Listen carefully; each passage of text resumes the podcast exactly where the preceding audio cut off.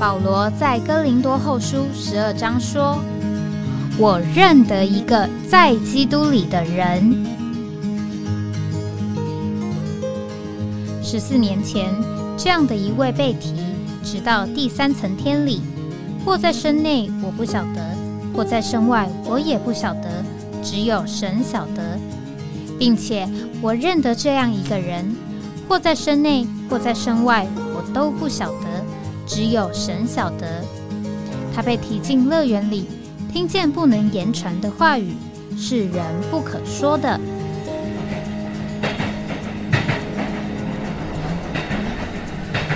哎，我在哪里？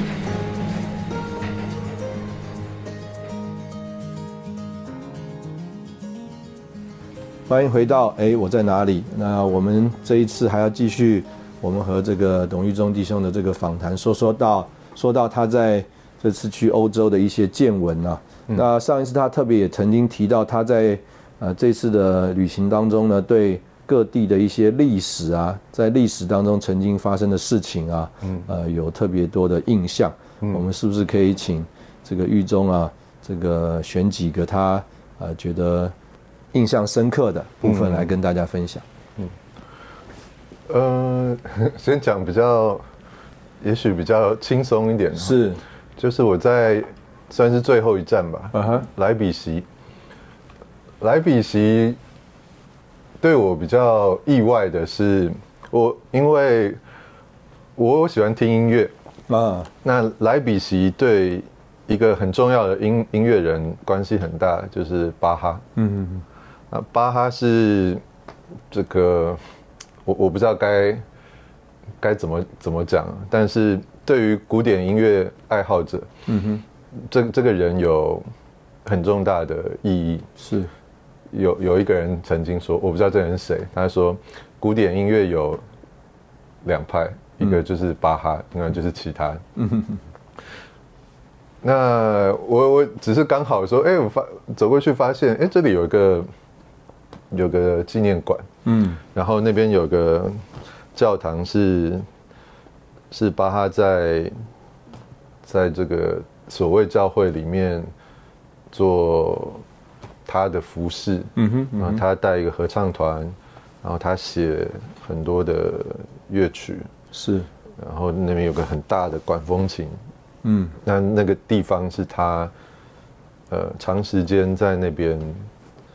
他们的公职的他的地方了，嗯嗯嗯。那那我我说比较这比较，也不是说什么属灵意义，但我我我去的时候，因为刚好刚好有这个机会，我就去哦，就看一下。嗯。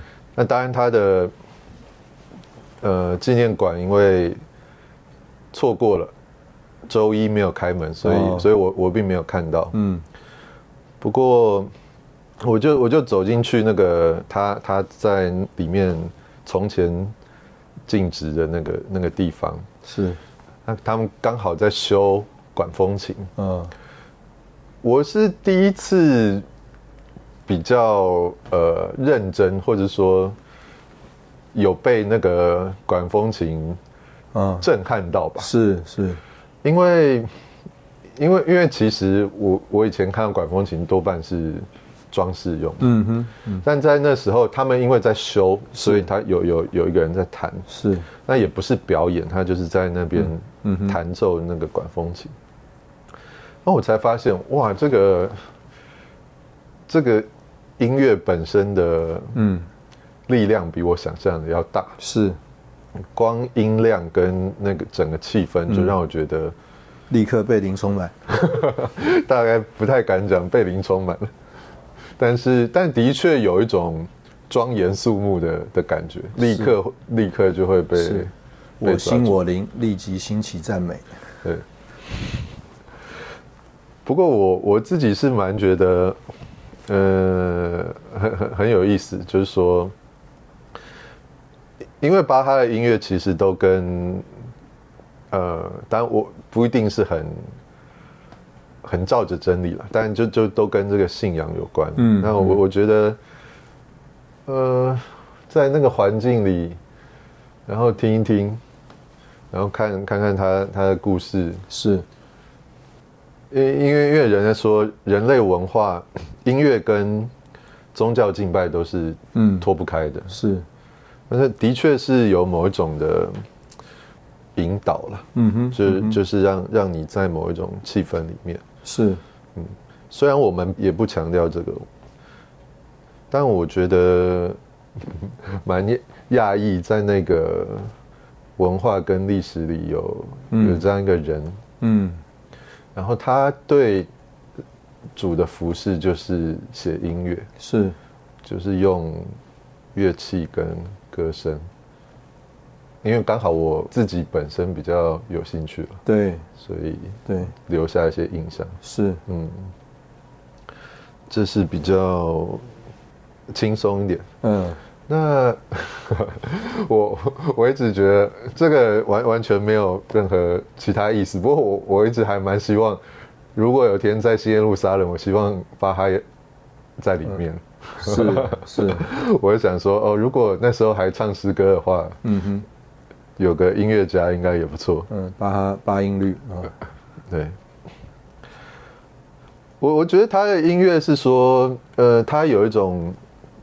纯粹在里面了，嗯哼，嗯，那跟现在很多音乐有太多的想要煽动人的情感，嗯，那当时的我想也不止巴哈，就是人对音乐有某一种的，呃，或是对于音乐所要接触的这位主有某一种的，嗯，敬畏在里面，嗯哼，所以他的音乐比较单纯，是。那比较纯粹一点，是不会让人觉得有那么多呃很复杂的情绪操作。嗯，我我一直还蛮喜欢，或是比较欣赏这样子的音乐。是，嗯，那这是一个部分。那另外一个也是比较呃，我没有实际进去，但是我就经过的是罗浮宫。啊，嗯，在巴黎的时候，呃，我就是因为也没有时间，但刚好就是有有有到那个附近，我就到了罗浮宫的广场。嗯，那给我比较深刻印象是整个整个建筑了，因为我其实没有进去，我也没有看到任何的艺术品之类的。嗯，但我对，呃，我对那个整个广场，我光看。每一个每一个拱门跟每个上面的雕像，嗯，我就觉得这这一次不知道为什么给我印象很深刻。嗯，我回台湾之后，我问问一个弟兄，他他因为之前比较学跟建筑啊、造景啊有有关的，我就说，嗯，现在还做得出，或者说你现在要盖一个一模一样的东西，嗯，盖得出来吗？嗯。那他的答案是，如果是用同样的设计，嗯，用现代的技术，比如说什么三 D 列印啊，或者什么，可以做出来同样看起来一样的东西，嗯哼，但是可能有一些不同，比如说材质就不一样，嗯哼嗯哼，然后那个精细度也不一样，嗯哼嗯，然后人，因为人他你用。呃，一刀一刀把它刻出来，那种感觉也也会不一样。是。那我我只是里面真的觉得神造人的确是很特别的，就人的确是很不一样。嗯哼，嗯哼。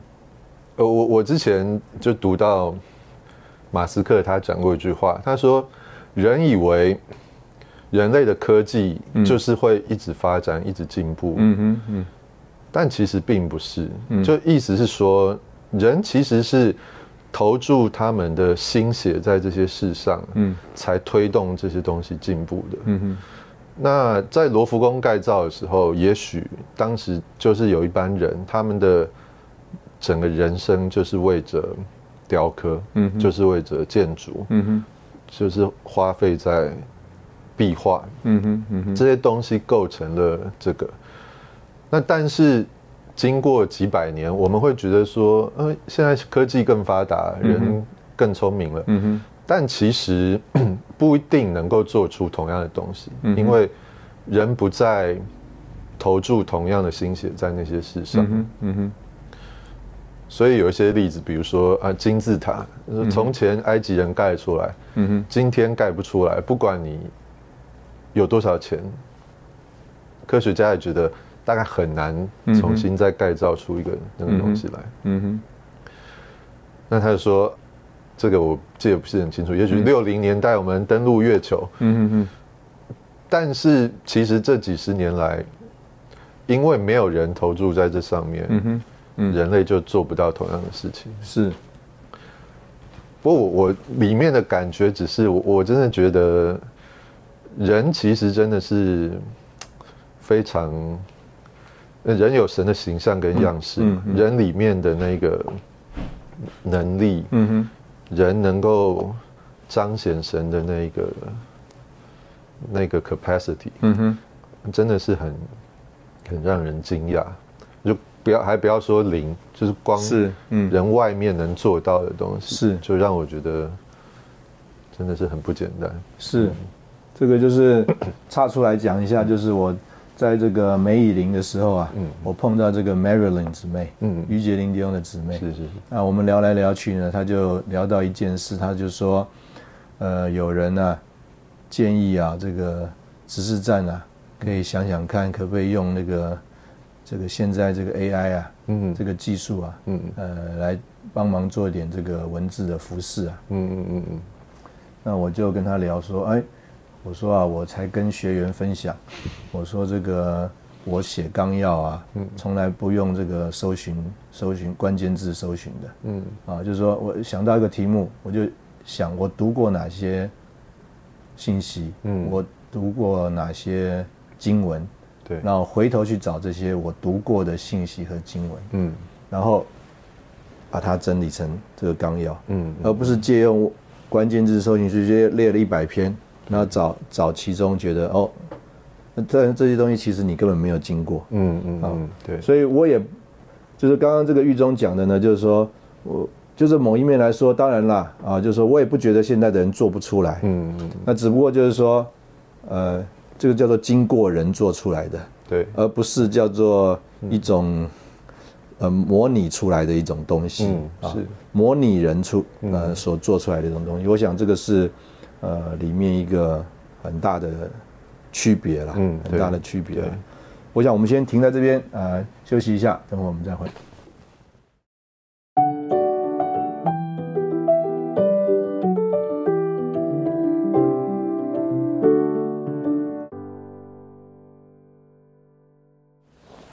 欢迎回到，哎，我在哪里？刚刚这个狱中弟兄，呃，聊到他在莱比锡还有这个巴黎的旅程啊。那我听到他在柏林啊，有一个他这次印象最深刻的一个，呃，算是访探访吧。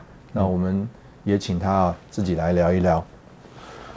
好，呃，当然柏林就跟上一次跟大家讲的一样，就是说，当然。弟兄姊妹跟教会生活印象很深刻了，那现在就讲一讲，有点像德国见闻。嗯，呃，在那边有一个地方，我有有机会去看了一下，那叫做欧洲被害犹太人纪念碑。那个是你原来就呃，就是去之前就打算去的，还是弟兄姊妹介绍你去的？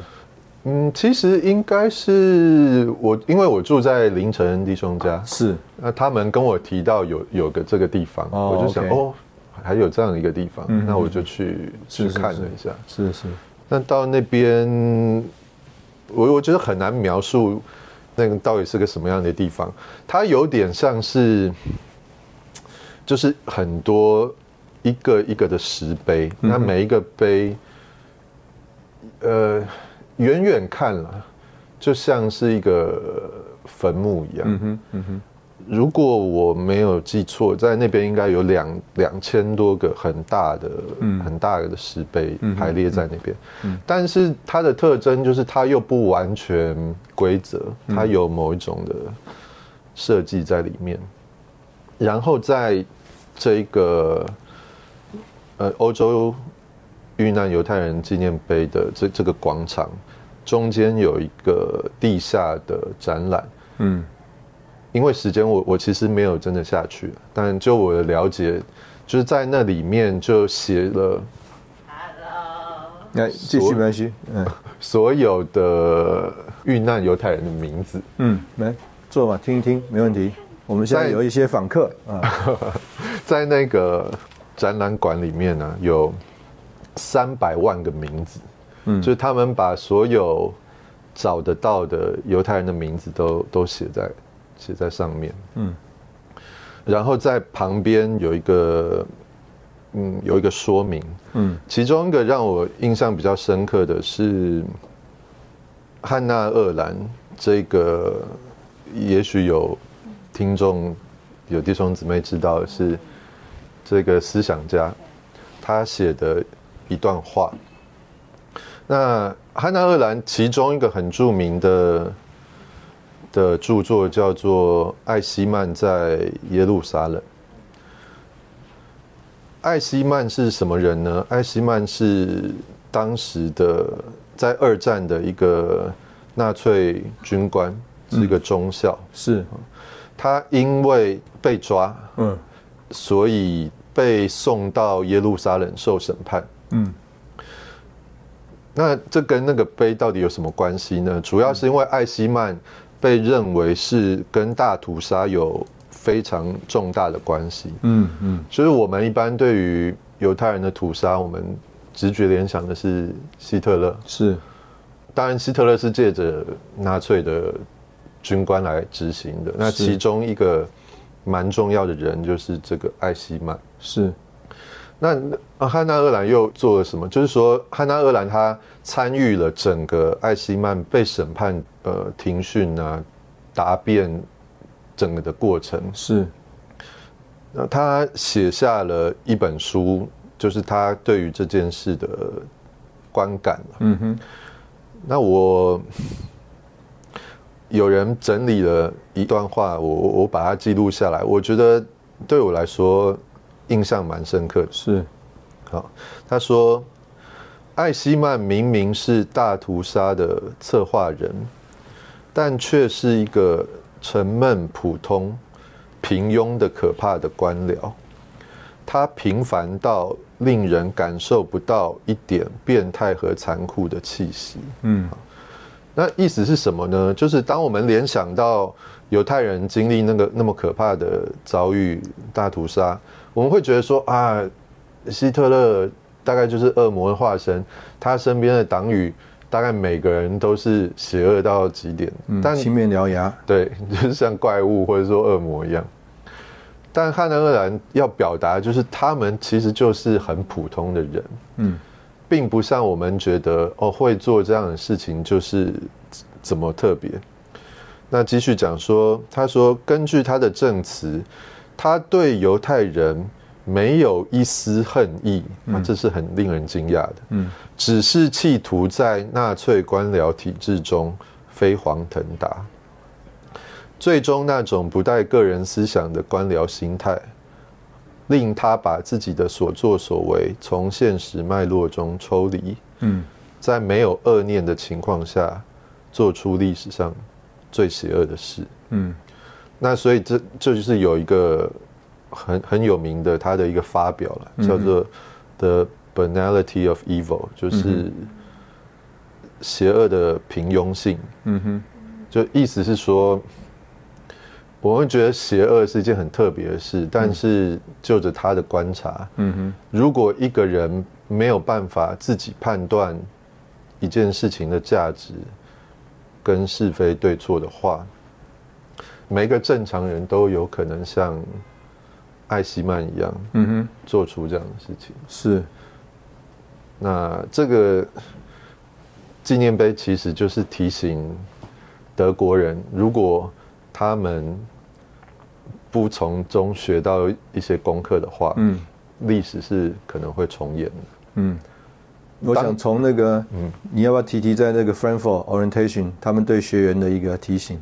对，就是他们学员一开始到 Frankfurt 接触人，嗯，在 orientation 弟兄们就告诉他们说，呃，不要穿训练制服，我们训练制服比较特别嘛，特别姊妹们穿上训练制服，就好像有很整齐的一班人。他们说，哦，德国人对于穿制服的人有某一种的排斥。嗯，我不敢讲这是直接的原因啦，但是其实意思就是说，呃，在那个文化里，因为这样子的历程，他们觉得人必须独立的、自主的判断。到底什么是有价值的事情？不是接受同样的教育，然后穿着同样的制服。因为纳粹最有名的，就是纳粹的军官都是同样的样子，然后带着同一个标志。嗯。那今天德国人希望从历史中学到功课，所以我们接触人也不要给他们一个印象，好像哦，我们就是很整齐划一。其实每个人对主有他自己的经历，呃，不不需要，好像看起来都一模一样，一个板子刻出来的。嗯，对，这个我想，呃，事实上，这个在德国的各地哈，都可以看见这个德国人认真的面对这一段历史啊。嗯，所以你到这个慕尼黑，你也会看见当时候这个希特勒。这个叫做阅兵啊的这个广场都还这个很很完整的保留。你到这个纽伦堡去，就会看到当时候这个纽伦堡大审的这个整个陪审的这个记记载啊记录，连谁坐什么位置啊，当时候是怎么样，他讲想要复原当时候的这个情景，所以看出来他们是呃坦诚的面对这一个他们的这个历史。那我觉得这个是在这个德国这边我们。呃，可以非常怎么讲啊？呃，深刻感受到他们这个的自己的反省吧。嗯啊，那事实上德国是一个非常特别的地方。我去德国之前，我就特别看了好几本书，嗯，介绍德国这个德国人呢。嗯嗯。那所以这个其实德国也不算是一个叫做单一的。民族了，嗯嗯，那德国这个国家的，我们目前看到这个德国国家的出现呢，大概一百五六十年前，嗯，才出现的。但是他们能够有现在这个情形呢，就是啊，其实他在他们这个姑且讲文化里或民族里面，的确有一些啊，这个很专特的事情啊，所以呃，一二次世界大战呢，他们都在这个里面有一个很主要的角色啊。那二战之后也很快速的复原。那今天现在在这个。呃，世界局势里面也是在一个特别的角色里面。嗯，我们这两次有份于这个呃主的福音的行动，也都是因为德国是目前啊全世界除了美国之外最大的移民国家。嗯，啊，他们非常的欢迎移民，所以前一次是这个呃叙利亚的这个难民，啊，这一次是乌克兰的嗯这个难民，所以我们都可以看到这个德国人在这件事情上，他们跟其他国家的反应的。差异啊，那我想我们先停在这边一下，我们等会再回来。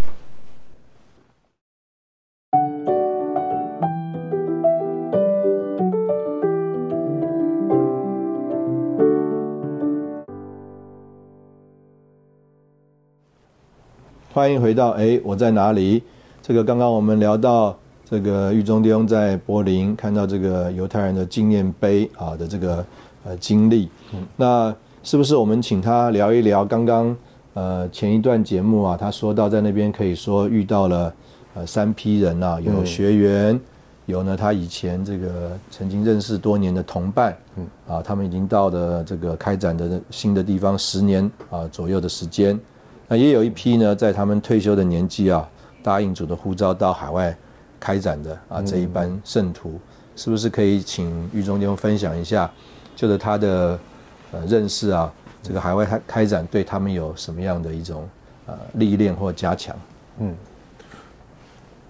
对于学员来说，好像就是我到德国的的第一周吧，刚好那一周就是已过这个结晶读经的第二篇哦。那其中有有一个祷告，就是个雅比斯的祷告，是是是扩大我们的。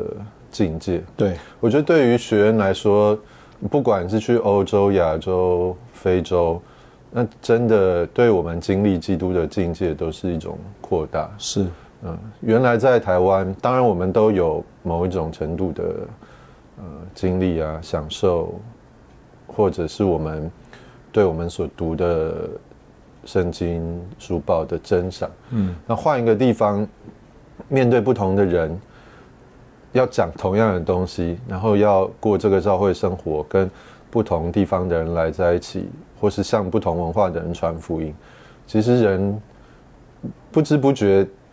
我们对基督的经历跟享受的境界就扩大了。是，原来我们对身体是一种感觉，但是到了那个地方，哦，就是完全不一样。是，那有很多弟兄姊妹分享，我我听到学员他们分享这个哥罗西书三章讲到新人嘛，嗯嗯，在此并没有希利尼人、犹太人、化外体呃化外人、西古体人。就是这些话原来对他们都都很客观，是。我们虽然觉得我们知道，但又不那么知道，是。但当我们到了一个新的环境，哎，这个话就就变得很凸显。对，说到底什么叫做唯有基督是一切，又在一切之内？是。什么是一个新人？是。什么是基督身体的实际？是。也有弟兄分享说，啊，原来他就是很很竭力，呃，看到人就就跑上去传福音。对，但是他也发后来发现说啊，因为在台湾我们很习惯跟着人走。对对，就是讲讲讲。对对对。但他后来就发现哇，原来呃这边的人不太不太能接受这个。是。然后他才寻求主说哦，到底。如果我的热心反而是种拦阻的话，到底什么是海外开展？是。这时候我觉得主在约翰十二章讲这个一粒麦子落在地里死了，嗯，结出许多子粒来，然后他看见哦身边的一些弟兄姊妹的的服饰，嗯，他就有更多的珍赏。是。那原来觉得说啊我。我拼啊，我我做啊，我我比较能够开展，是，但慢慢的，我们的精力就被扩大，是，嗯，不是说不需要拼，或者说这个有什么不好，没没有什么不好，只是其实这个开展是个生命的事，嗯。嗯，只靠热心，嗯，并并不那么完整，嗯哼，嗯，需要有弟兄姊妹，需要有身体，需要有。不同的配搭是，所以我我觉得学员的对于基督的经历扩大是很对，对他们很有帮助，对，很有帮助。嗯，第二类人关于 呃跟我年龄差不多、年纪相仿的同伴，我我觉得是一种，呃，该怎么说呢？也也有点像是身体的经历，但需要再进一步吧。就像刚才陶兄讲说，呃，年长就会增赏配搭。我觉得我们这个年纪可能都都在一种摸索自己在身体里是什么位置的感觉。嗯嗯，就开始服侍了，但是能尽多少功用？说哦，我在这个地方五年、十年，我在这个国家。到底我要要如何往前？那我在这个配搭里面，我应该怎么服侍？我觉得在这个阶段，就是在在摸索这件事情，希望能够一方面也是当然，因为我们呃，我们同伴也都都爱主了，所以也在寻求说，到底主的带领跟我在这个地方的功用是什么？嗯哼。那我觉得经过这个过程，我在他们身上就就觉得，他们有一种有一种度量吧。嗯哼，因为在在台湾当然呃很丰富，那弟兄姊妹有很多，你不一定需要呃担负那么多的责任。嗯哼，可能你就是在一个专项或者在一个区，嗯哼，或是一个。会所，嗯哼，配搭服饰，但 但比如说，呃，在嗯，你在柏林或者在在在巴黎，嗯，我当你在那边很进攻用，然后也在那边开始学习背负责任，那个度量我觉得很，我从弟兄们身上也蛮蛮得激励的，嗯哼，嗯哼，他们要诶顾到本地人，顾到移民来的，顾到各种不同配搭，嗯哼，啊还有。青少年，我在巴黎遇到这个周永奋弟兄，嗯，让他跟青少年一起聚会，是。又要服侍年长，又要服侍青少年，什么什么都要服侍，然后又要开车，又要，对。我就觉得，哎，在他们经过这个阶段，真的，呃，显出一种托付吧，是是，我觉得这个是很很宝贝的，嗯，对，那我想也是因为到海外，他们才真的。真的能够显出这个功用嗯哼，嗯哼。对于比较年长的弟兄姊妹，我我我就觉得是就是个榜样了。是是，我也希望年长的时候，我们不会这个 set settle and occupy，还是像他们一样，是对主很新鲜。是，今天主呼召，你说哦，我就答应主的呼召。是。我觉得真的是很很让人得激励。是是，如果同样的年纪，也也有一些侍奉历练，又可以这样子，呃，为着主的需要到各地，我觉得真的是很很有福的事情。是是，就是这个呃学员的那个图画哈，我觉得蛮鲜明的，就是。呃，我们讲的这个福音的热火啊，嗯，跟这个福音的热心啊，是。我们可能在台湾，我们也不容易有机会区分，对，所以可能我们是在一种福音的热心里，嗯，不一定是这个福音的热火，嗯，但到那边因为有一个姑且讲环境或者是习惯的改变呢，是，哎，就反而让我们能够思考一下，我们到底是在灵里福音的热火焚烧，嗯，还是我们只是一种福音的热心，是，这个。曾经有这个学员，我去碰碰到他们，就说他们从来不知道自己是活在台湾的文化里，啊，对，只等到他们开始想念台湾的食物，啊，这个，然后呢，很多机会就是开始讲中文，他们才发觉原来他们是活在台湾的文化里，嗯，啊，是，这个他们也就想起李弟兄的信息，说这个文化是由语言跟食物构成的，啊，印证他们读的书啊，他们从来也没有这么。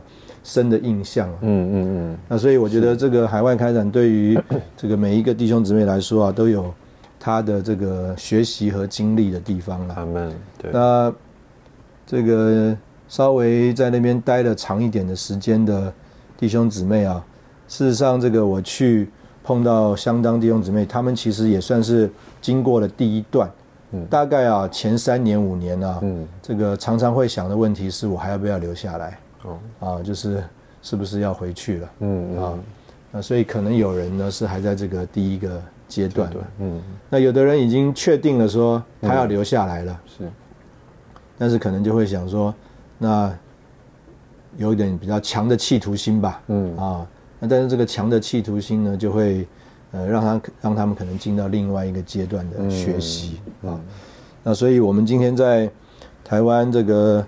呃，整个教会生活如何是叫做去无存精啊？啊，就是说，不是因为在台湾的所谓教会生活的文化，嗯，那而是因为我们在这边真的有所谓的呃学习经历，还有这个养成啊，那这样我们的出门啊，就对于各地来说是一个加强扶持和供应了。啊，这个等一下可能是不是这个狱中也特别谈一谈吧？这个。到了柏林，看到这个这个凌晨弟兄在那边服侍啊，有没有从呃我们弟兄身上有什么学习和看见哈？我们在这边休息一下，然后我们再回来。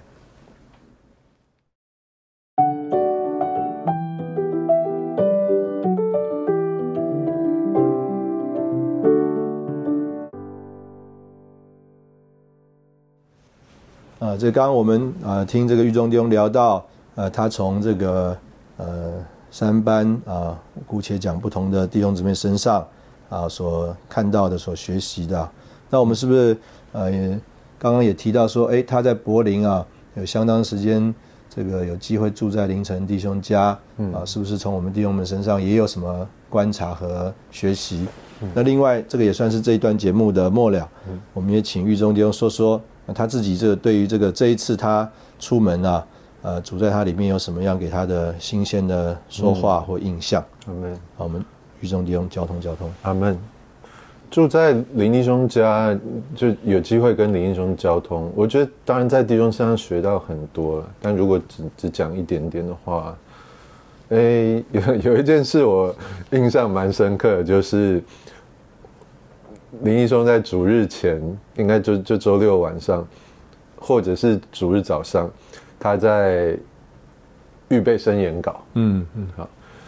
因为当然，对对于我们来讲，呃，林一松，比如说上我们课啊，或者是听林一松讲信息，我就觉得，呃，林一松很很能进话语直视啊，很很能够讲信息。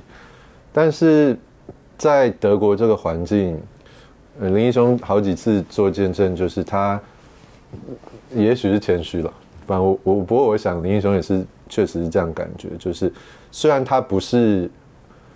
很特别，对于语言非常的的容易学习，但他就是很很认真的学习德文。是，那他申言的时候，因为要用德文申言，是，也就必须把稿子整个写下来，是，然后再练习是。怎么用德文来发表这些话。嗯，我自己觉得很也是很感动是。嗯，不要说林立松，就是我们可能服侍稍微一点点时间，就会觉得说啊，我讲话没问题啊，是。讲个三分钟，对，我就讲了，五分钟我就讲了。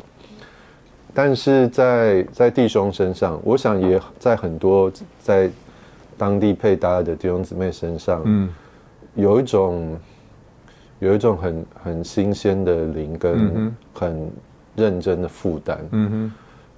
他们并不是只是觉得哦，我可以做什么，我就用我原来的所有的去去供应。嗯哼，他们还是在很竭力的往前。是，呃，语言的学习是一个，但是在在各样的跟当地的服饰跟配搭的事上，我都觉得弟兄是很好的榜样。是，嗯，那我们。跟跟林英雄，呃，一起生活，也去小排，也看到他怎么怎么牧养弟兄姊妹，呃，小排怎么怎么带聚会，好了，嗯，我我都觉得，在我里面留下蛮深刻的印象。是，但刚好也有一个差距，可能我们会觉得说，呃，弟兄服侍了好一段时间啊，他的度量可以。比如说服侍一个呃千人召会或者是什么，对。但在柏林，圣徒并没有那么多，是。那也就是在一个小牌或是在一个区里，在那里牧养弟兄姊妹跟服侍弟兄姊妹，对。这也让我觉得很很很珍赏意思是说，其实并不是在于这个工作做的多大，是。呃，我们就是在那里活基督，嗯哼，在那里供应基督，嗯哼。我觉得这在呃弟兄和师母身上是很很很显明的，是。他们在那里活基督，也在那里供应基督，是。对，我觉得是很好的榜样。阿门。那也就是同时也让我觉得。在在跟林医生的交通里，台湾弟兄姊妹其实是非常在，不管说德国或者在欧洲，其实都是非常能够进攻用。嗯嗯，因为台湾有很很扎实的教会生活。嗯嗯，很多弟兄姊妹因为不管是教会生活的学习，或是训练的学习，嗯，能够在那边。真正的有些服饰，嗯，像林医生就说他们德呃柏林有个集中主日吧，嗯，他说啊这个其实其他地方来的弟兄姊妹不太容易知道说啊，这个聚会到底怎么服侍。嗯嗯。但在台从台湾过去的弟兄姊妹就可以尽上这个功用。嗯哼嗯。所以在各方面，不管是福音或教会生活，其实 台湾的弟兄姊妹都都对当地有很好的的帮助。嗯哼嗯。不过台湾也就像我们刚才提到的学员一样。台湾弟兄姊妹在过程中学习的更多的，也就是如何配搭，嗯哼，嗯哼，如何把自己的功用合适的摆在这一个环境里面，是如何与不同文化的弟兄姊妹交通，嗯，有时候我们呃热心，或者是有时候我们太想做什么，反而不太容易。嗯，真正有真实的交通跟建造，嗯哼，嗯哼。但是如果能够 学习与人相调、与人配搭、学习建造的话，嗯，那真的就会成为当地的当地的祝福。是是，所以特别台湾，因为因为是一个岛啦，我们其实再加上教会生活又很忙碌，是有时候我们就会觉得啊。各地都像台湾一样，哎，其实，嗯嗯，不太是这样。是是，那台湾很宝贝的，那如果说主恢复的苗圃的话，就需要将我们所学习、所宝贝、所领受的，能够在身体里，呃，合适的供应到，不管在哪个地方，嗯，就是供应到弟兄姊妹里面。嗯哼，我觉得不管是对于学员或者是我。遇见的圣徒，呃，我觉得这个是很很蒙恩的一件事情。是，嗯，是，阿门。就是这个李弟兄的这一本书啊，讲这个主恢复四大支柱嘛，啊，真理、生命、召会、福音。那所以这个台湾的弟兄姊妹可以这样讲，就是因为是从五零年代开始到现在，嗯，所以教会生活在各方面呢，这个都算是有很好的基础啊，也像刚刚弟兄说的有。弟兄们成为这个榜样啊，所以呃，我们不只叫做有这个图画了啊，也有这个曾经照着图画来施工的人的学习。所以弟兄姊妹在这个过程当中呢，就可以这样讲说，听到的、看到的，或者是在里面经历到的，的确就是更丰富了啊，或更具体。所以他们今天到了海外去之后呢，就是很多方面来说。他们都可以，呃，非常实际的啊，就实行上来，呃，把这些事情执行出来。啊，那我想大概主要需要，呃，特别要学习的就是说，我们怎么样在这一切的服饰上啊，就像刚刚讲的这个四大支柱啊，嗯，叫做真理、生命、召会、福音啊，就是说，所以还是先有这个。真理了，嗯，啊，那但是真理里面呢，所盛装的是这个生命，嗯，啊，做它里面的这个内内容，所以我们今天不只是叫做，姑且讲模仿出一个人造花了，嗯，啊，我们是真的生出一个这个真的花来，啊，那或者是另外一种讲法，就是说，不是一个假的鸡啊，是一个带着生命的鸡，嗯，那不管这个鸡是大是小呢？呃，事实上就是说，虽然它现在可能还是小鸡，就像在柏林啊或德国的其他一些地方，这个鸡可能还没那么大啊，起码不像台北那么大。是，但它的确就是一个活的鸡，对，生命性情各方面都是跟这个大的鸡是一模一样的。嗯，是。那呃，我们就是学习在其中啊，在这个生命里面啊，然后让这个召会的具体的见证啊，嗯，啊，能够呃，在各地有一些。实际的扩展，嗯，阿门。那当然，福音就是一个很必要的一个，呃，怎么讲，托付啊。那特别我们到了这个欧洲去，我相信这个弟兄们的这个负担，就是在欧洲呢，这个国度的福音要更多的开拓，嗯，啊，这个教会的见证要更普遍，阿门。啊，我想这个是，呃，今天我们呃有份于这个主的行动在海外开展里面啊，所盼望有的学习。那我们是很高兴啊，这个玉中弟兄这两次呢两集的这个机会，跟我们在一起聊聊他呃出门的经验啊。那这个我想很多情形都是我们呃刚刚私底下聊啊，就是说啊，这个私底下聊反而可能有些话题比较聊得出来啊。嗯，这个一录音大家就不会讲话了啊。那我们这个当然要慢慢习惯一下。是，啊，这个录音啊节目的形态，那我们盼望这个主的丰富啊，能够更多的呃流露，啊这个借着这个节目有一些记录，啊也有一些呃这个算是对弟兄姊妹的见证。啊，那我们今天的节目就停在这边，谢谢你的收听，我们下次见。